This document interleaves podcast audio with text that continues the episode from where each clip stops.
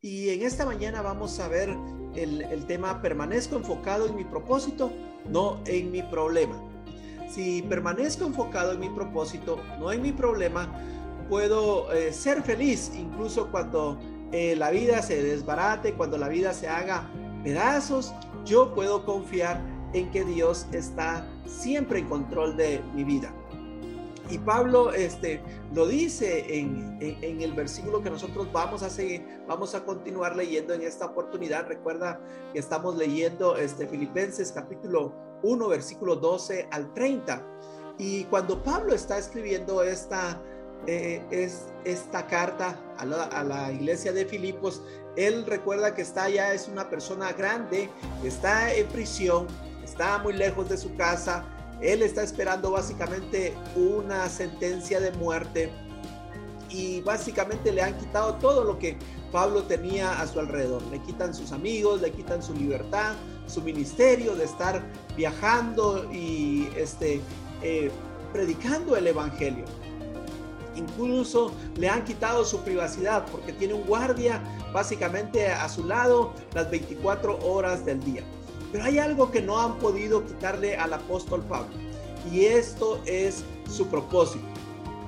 Eso no se lo pueden quitar y la habilidad de él poder tomar sus decisiones. Él ha decidido en todo momento ser feliz a pesar de las circunstancias, a pesar de los problemas, a pesar de las actitudes de las personas, Él decide ser feliz y cumplir su propósito para lo cual Dios lo ha llamado, para lo cual Dios lo ha escogido. Eso es algo que no le pueden quitar al apóstol Pablo. No puedo controlar lo que las demás personas me hagan. No puedo controlar lo que las demás personas digan a mi alrededor pero sí puedo controlar cómo voy a responder yo a estas diferentes circunstancias que vienen a mi vida. ¿Cuál va a ser mi reacción? ¿Cuál va a ser mi, mi posición si queremos este, verlo de esa manera? ¿Cuál va a ser mi actitud frente a la vida y frente a mi vida diaria? Y Pablo dice, seguiré enfocado en mi propósito, inclusive si me quitan todo. No pueden quitarme mi propósito. ¿Y cuál era el propósito del apóstol Pablo? Servir a Dios sirviendo a los demás. Entonces, en Filipenses capítulo 1, versículo 22 y 25, él dice, si vivo, puedo realizar más labor fructífera para Cristo. Así que realmente no sé qué es mejor. Estoy dividido entre los dos deseos. Quisiera partir y estar con Cristo, lo cual sería mucho mejor para mí pero por el bien de ustedes es mejor que siga viviendo.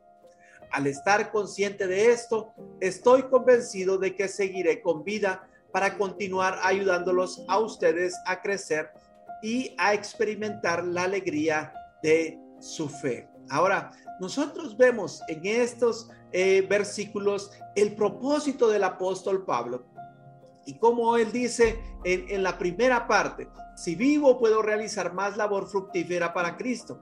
Así que realmente no sé qué es mejor. Y recordemos que Él está ya eh, eh, una persona grande, está básicamente encarcelado y esperando una sentencia de muerte. Y Él dice, si continúo con vida, puedo realizar más labor fructífera para Cristo. Y Pablo lo que está diciendo acá dice, bueno, si yo voy a vivir, lo voy a vivir siempre para dar fruto, para poder cumplir el propósito para lo cual Dios me ha llamado. Ahora, lo que a mí me impresiona es que Él dice, ¿saben qué?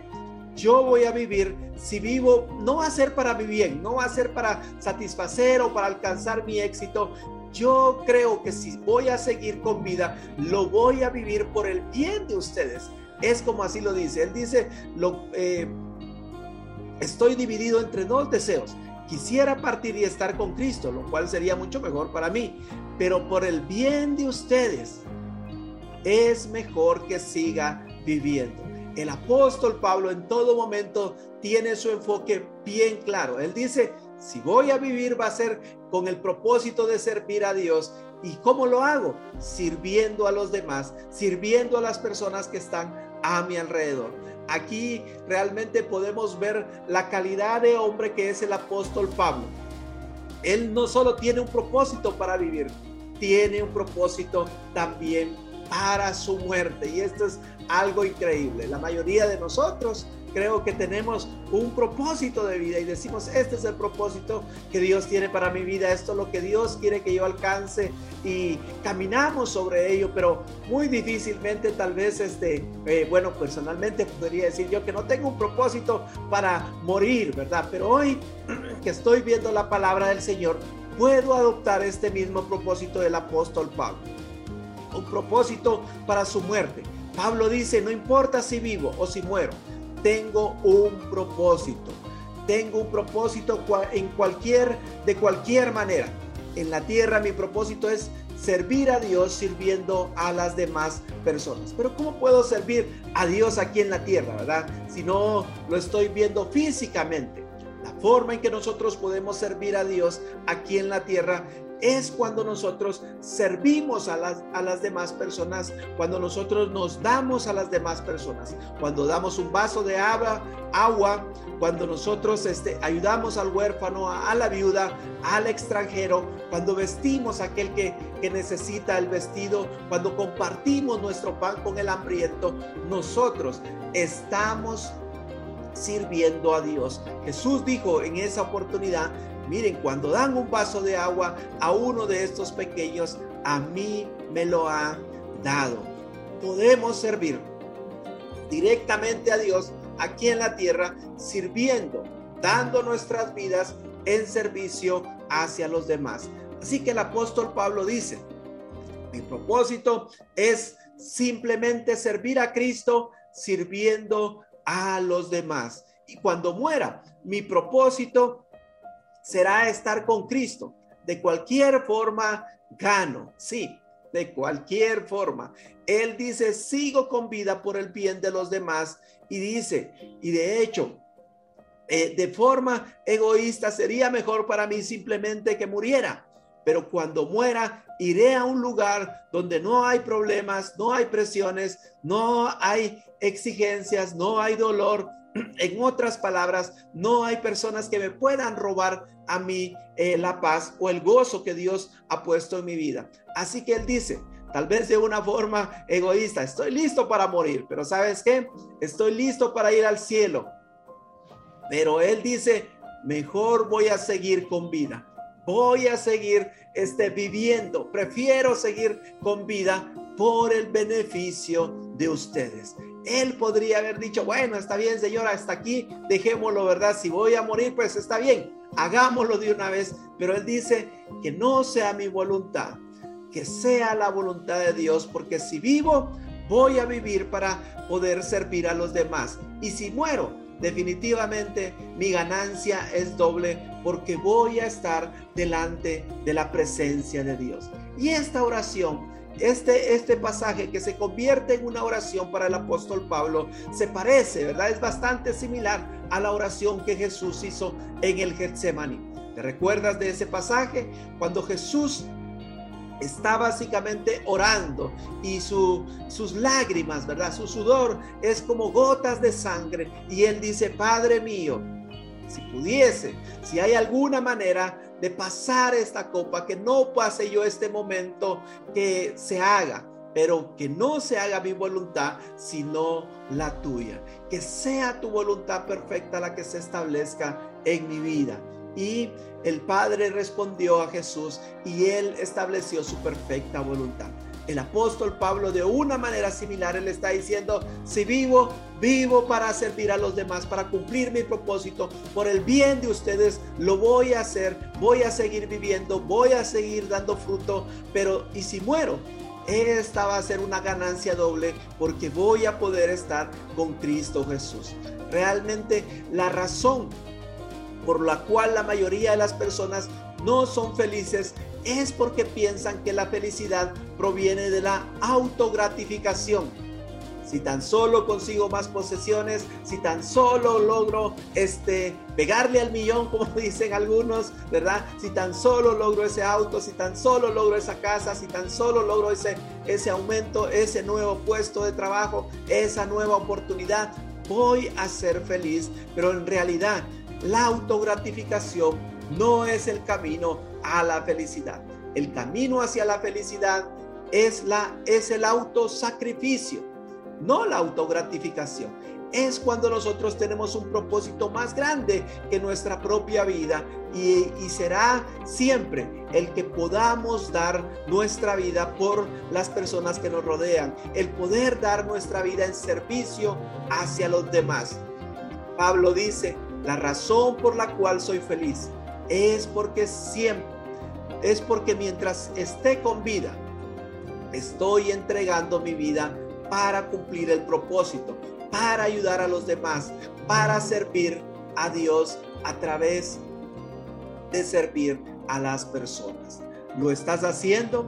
¿Estamos haciendo nosotros eso? ¿Estamos viviendo para nosotros mismos o estamos viviendo para cumplir el propósito de Dios? ¿Estamos viviendo para servir a Dios a través del servicio que podemos ofrecer a los demás?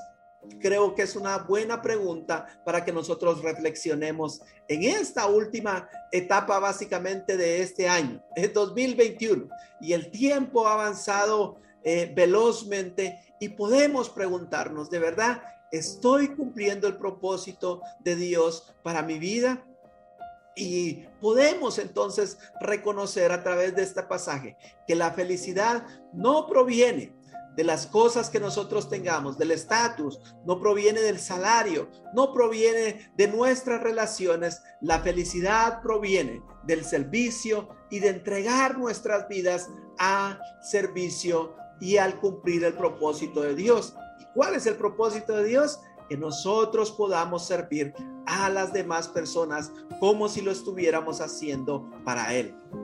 Y hasta que no puedas entender este concepto, hasta que no lo hagas parte de tu vida, no vas a ser completamente feliz. Eh, la felicidad no proviene de la autogratificación, la, la felicidad, perdón, proviene del autosacrificio. Pablo resume su propósito. Si quiero ser feliz, tengo que permanecer enfocado en mi propósito y no en mis problemas. Así que el resumen de la vida del apóstol Pablo lo encontramos regresando unos versículos hacia atrás y está en el versículo 21. Para mí el vivir es Cristo y el morir es ganancia. Ese es el, el, pasaje donde Pablo resume este, básicamente el propósito. Eh, ¿Por qué él es feliz? Porque él mantiene ese gozo a pesar de los problemas, cuando él realmente se está enfocando en su propósito y no en sus problemas, él es feliz porque él tiene un propósito mayor que su vida.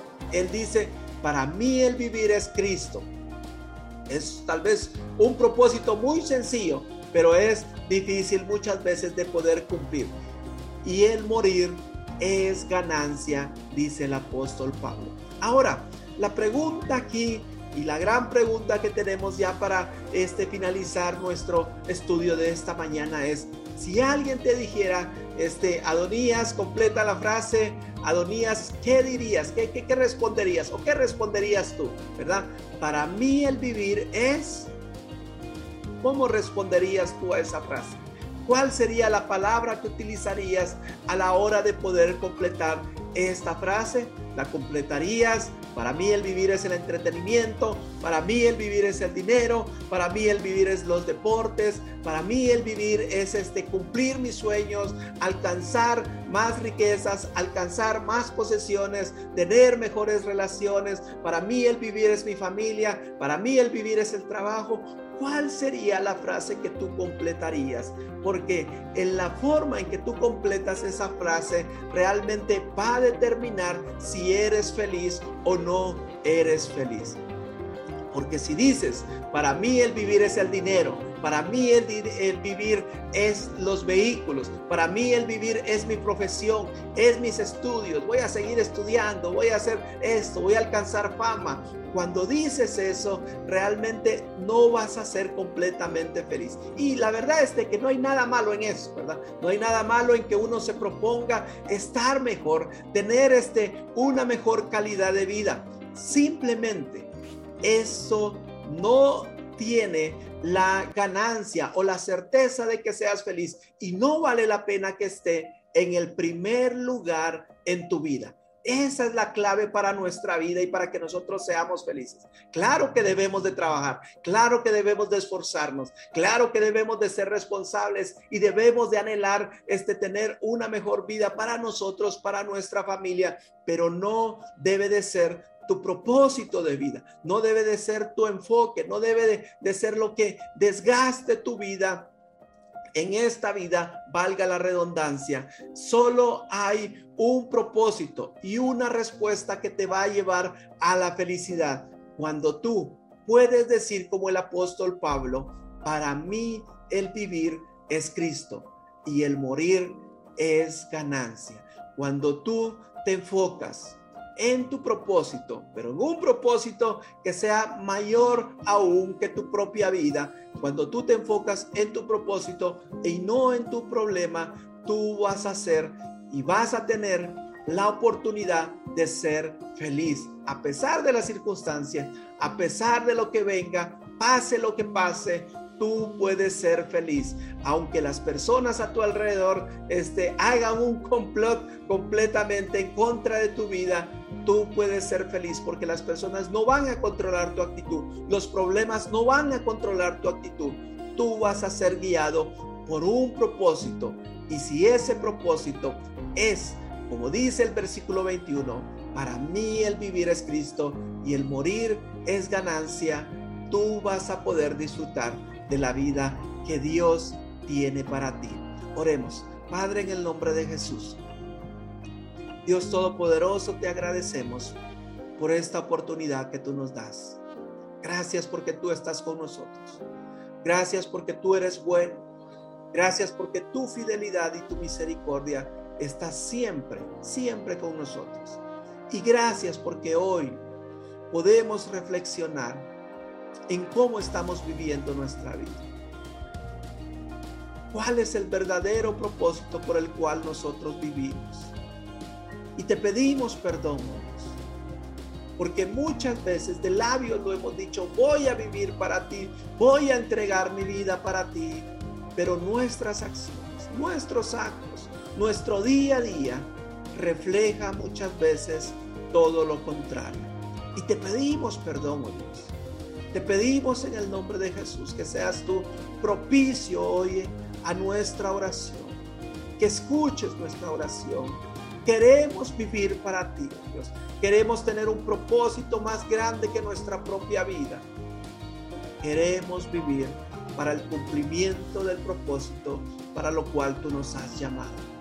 Queremos vivir para servirte a ti, sirviendo a los demás, sabiendo, Dios, de que todo lo que hacemos, si un vaso de agua, nosotros lo damos con esa satisfacción de que podemos servir a los demás, a ti lo vamos a estar haciendo. Gracias, mi Dios. Danos esa perspectiva de vida.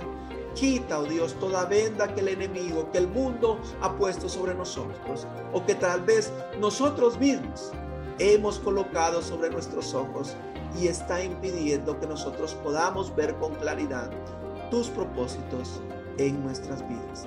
Nos ponemos en tus manos y te agradecemos por tu gracia, por tu amor, por tu fidelidad y porque hoy has hablado a nuestras vidas. En el nombre de Cristo Jesús, te damos a ti toda la gloria y toda la honra. Amén y amén.